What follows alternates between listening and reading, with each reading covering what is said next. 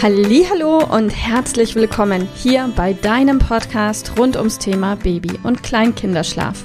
Mit diesem Podcast möchte ich dich und deine Familie dabei unterstützen, Entspannung in eure vielleicht noch angespannte Schlafsituation zu bekommen, sodass Einschlafen und altersentsprechendes Durchschlafen für deine Maus zu einer einfachen und schönen Sache werden kann.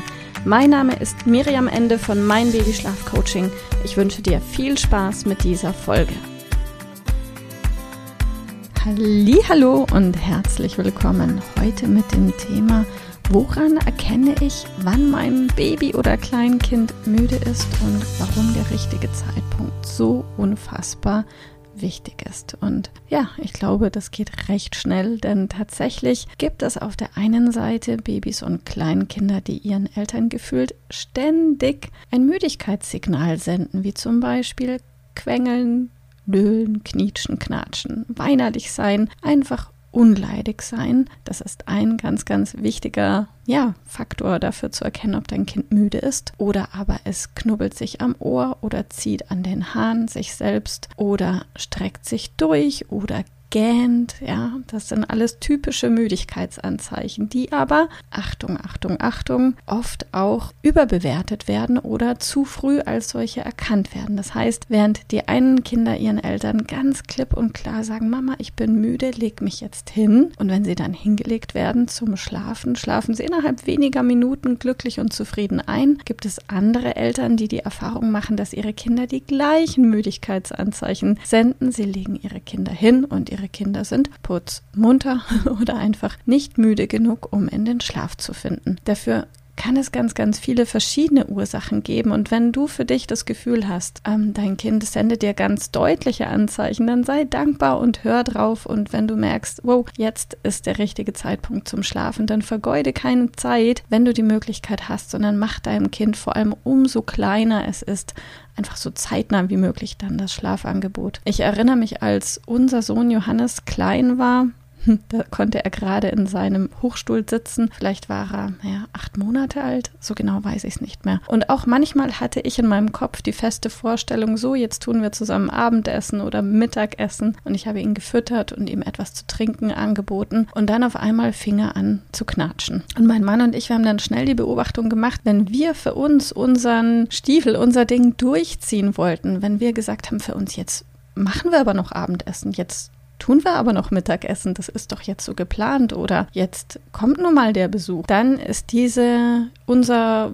unser Wunsch, unser eigenes Vorhaben durchsetzen zu wollen, oft nach hinten losgegangen, weil dann war der Johannes über den Zeitpunkt drüber und konnte einfach nicht mehr einschlafen. Und die Rechnung, vielleicht kennst du selbst von deinem eigenen Kind, die bekommt man dann oft etwas zeitverzögert. Und wenn du dir, wenn du die gleiche Beobachtung machst, manchmal, dass, dass wenn du nach dem, was du gerade vorhast, ähm, gehen möchtest und dein Kind aber gerade eine andere Vorstellung hat, weil es einfach müde ist, dann tust du vielleicht gut daran, in dem Fall mal auf dein Kind zu hören, gerade wenn du die Möglichkeit hast und machst wirklich Schlafangebot so zeitnah wie eben möglich. Na klar geht das nicht immer. Wenn ihr gerade im Supermarkt unterwegs seid, dann, dann ist da nun mal kein Bett da und du kannst nicht sagen, so mein Schatz, jetzt schlaf. Ähm, aber wenn du die Möglichkeit hast, mach's einfach. Wir haben für uns damals immer gesagt, wer knatscht, geht ins Bett. Und das hat super funktioniert. Johannes hat geknatscht, wir haben ihn hingelegt, insbesondere tagsüber, und er hat in einer Minute geschlafen. Also richtig gut. Wenn du aber die Erfahrung machst, dass dein Kind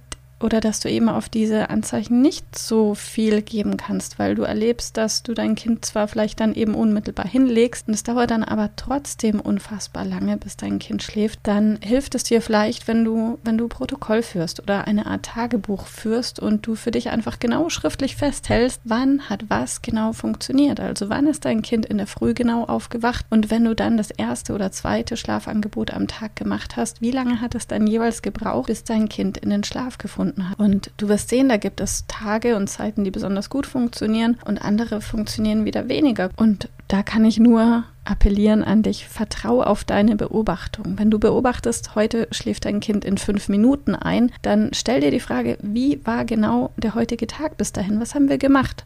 Was haben wir heute anders gemacht als gestern, als es vielleicht 20 Minuten oder zwei Stunden gedauert hat, bis mein Kind eingeschlafen ist? Und lerne aus diesen Beobachtungen. Und auch ganz, ganz wichtig, mache bitte nie aus einer einmaligen Beobachtung eine Regel. Das erleben wir nämlich auch sehr, sehr oft, dass unsere Kunden sagen, ja, jetzt war das heute so normal, die letzten sieben, acht Tage war es immer so und heute war es aber ganz anders. Und was mache ich denn dann heute? Ähm, wenn du eine einmalige Beobachtung machst, kannst du weder von dir noch von deinem Kind irgendwie erwarten, dass der heutige Tag nach Plan läuft. Erst wenn du eine Beobachtung, sagen wir mal, mindestens für drei Tage machst, wenn du beobachtest, dein Kind schläft drei Tage am Stück sensationell um 11 Uhr ein, dann ist das eine Regel, aus der du lernen kannst. Aber eben beobachte etwas für mindestens drei Tage, um, um da wirklich auch eine valide Beobachtung draus zu machen, aus der du dann Schlüsse, weil sonst drehst du komplett frei und machst jeden Tag was anderes und ihr habt das komplette Chaos. Und damit du eben entsprechend dein Schlafangebot gestalten kannst, gerade nach so einer Beobachtung, wird es dir unfassbar helfen, wenn ihr eine gewisse Regelmäßigkeit im Tag habt. Wenn dein Kind einigermaßen planbar in der Früh zu einer ähnlichen Uhrzeit, halbe Stunde hin oder her aufwacht, dann wirst du viel leichter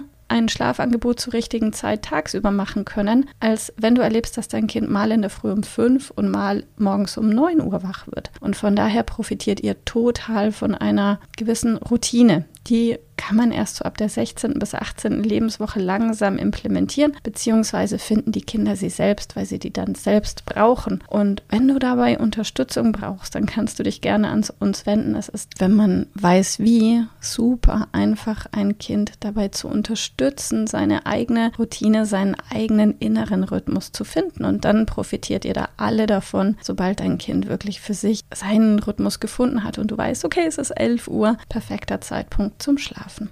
Und dieser erste Schritt, den richtigen Zeitpunkt zu finden, der wird dir und deinem Kind das Leben so viel leichter machen, weil du deinen ganzen Tag drauf ausrichten kannst. Du kannst planen. Und falls du der Typ bist, der Planung nicht so gerne mag und, und eher das Gefühl hat, oh, ich lebe lieber mein Leben in den Tag, kann ich total verstehen. Mir geht es auch oft so.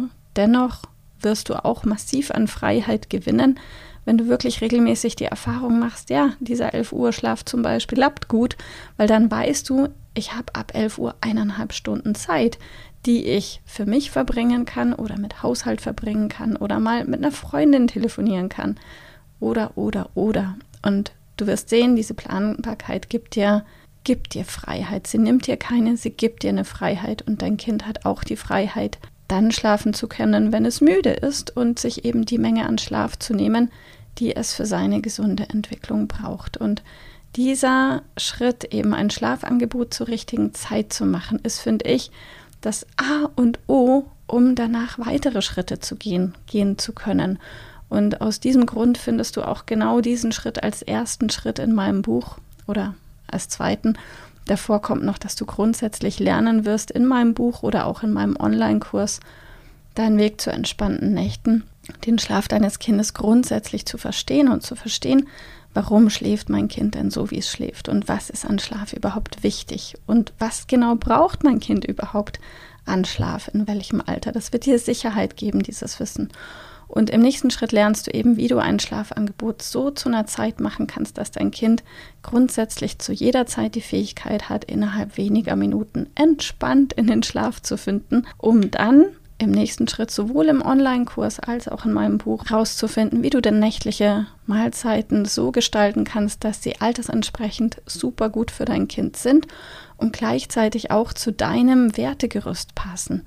Nur als Beispiel, falls dein Kind im Moment eineinhalb Jahre ist und 15 in der Mal in der Nacht trinkt, die Brust oder die Flasche fordert, dann kannst du das natürlich so weitermachen, wenn du das für dich richtig findest.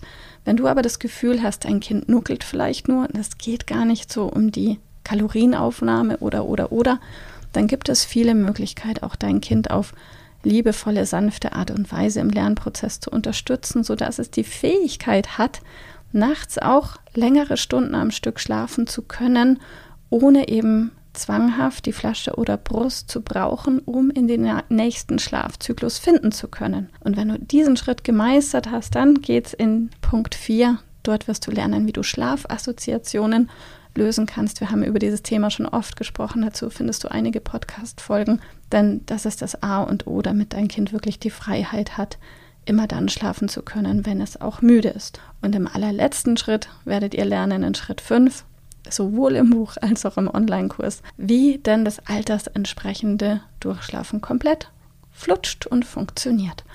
Und du siehst, das ist alles, ja, alles machbar und alles in eurem Tempo machbar. Am Ende des Tages entscheidest nur du zusammen mit deinem Partner oder deine Partnerin, welchen Weg ihr geht und welchen Schritt ihr wie lange übt und, und, und. Denn am Ende des Tages ist noch kein Meister vom Himmel gefahren und gefallen.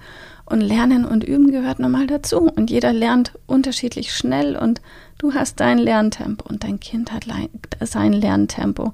Und gemeinsam werdet ihr auf jeden Fall einen Weg finden und ein Tempo, was komplett zu euch und euren Werten und Erziehungsvorstellungen passt. Denn ich bin der felsenfesten Meinung, es gibt kein One Fits It All. Es gibt nur ein Richtig für dich, für dein Kind und für deine Familie. Und du wirst immer dein Richtig finden können, was auch gleichzeitig natürlich zu den Bedürfnissen und dem Entwicklungsstand von deinem Kind passt. Und wenn wir dir dabei helfen dürfen, dann findest du eine Lösung und Hilfe gerne zum einen in meinem Buch Entspannt einschlafen, glücklich aufwachen. Das kannst du auf Amazon bestellen zum Beispiel, aber auch im Buchhandel im Hardcover oder aber in unserem Online-Kurs Dein Weg zu entspannten Nächten. Diesen findest du auf meiner Homepage meinbabyschlafcoaching.de. Vielleicht schaffst du es aber auch ohne Buch und ohne Kurs. Ich drücke dir so oder so die Daumen. Mach's gut, alles Liebe. Tschüss. Liebe Mama, ich hoffe, dass dir diese Folge gefallen hat, dass sie ein Problem von dir gelöst hat, dass dir auch weiterhilft. Falls ja, freue ich mich, wenn du uns auch auf Facebook und Instagram besuchst. Dort teilen wir täglich wertvolle Tipps rund ums Thema Babyschlaf mit dir, die dir dabei helfen sollen, mehr Schlaf und vor allem auch mehr Lebensqualität für dich und deine ganze Familie zu bekommen. Die Links dazu findest du in den Show Notes und solltest du dich vielleicht auch beruflich verändern wollen, weil du dich schon seit längerem fragst, ob das, was du im Moment machst, wirklich alles gewesen sein soll, dann kannst du dich gerne um einen Ausbildungsplatz zum Schlafcoach bei mir bewerben. So oder so. Die Links findest du in den Show Notes. Kontaktiere uns. Wir rufen dich an für ein kostenloses Infogespräch. Ich freue mich auf dich. Deine Miriam. Tschüss.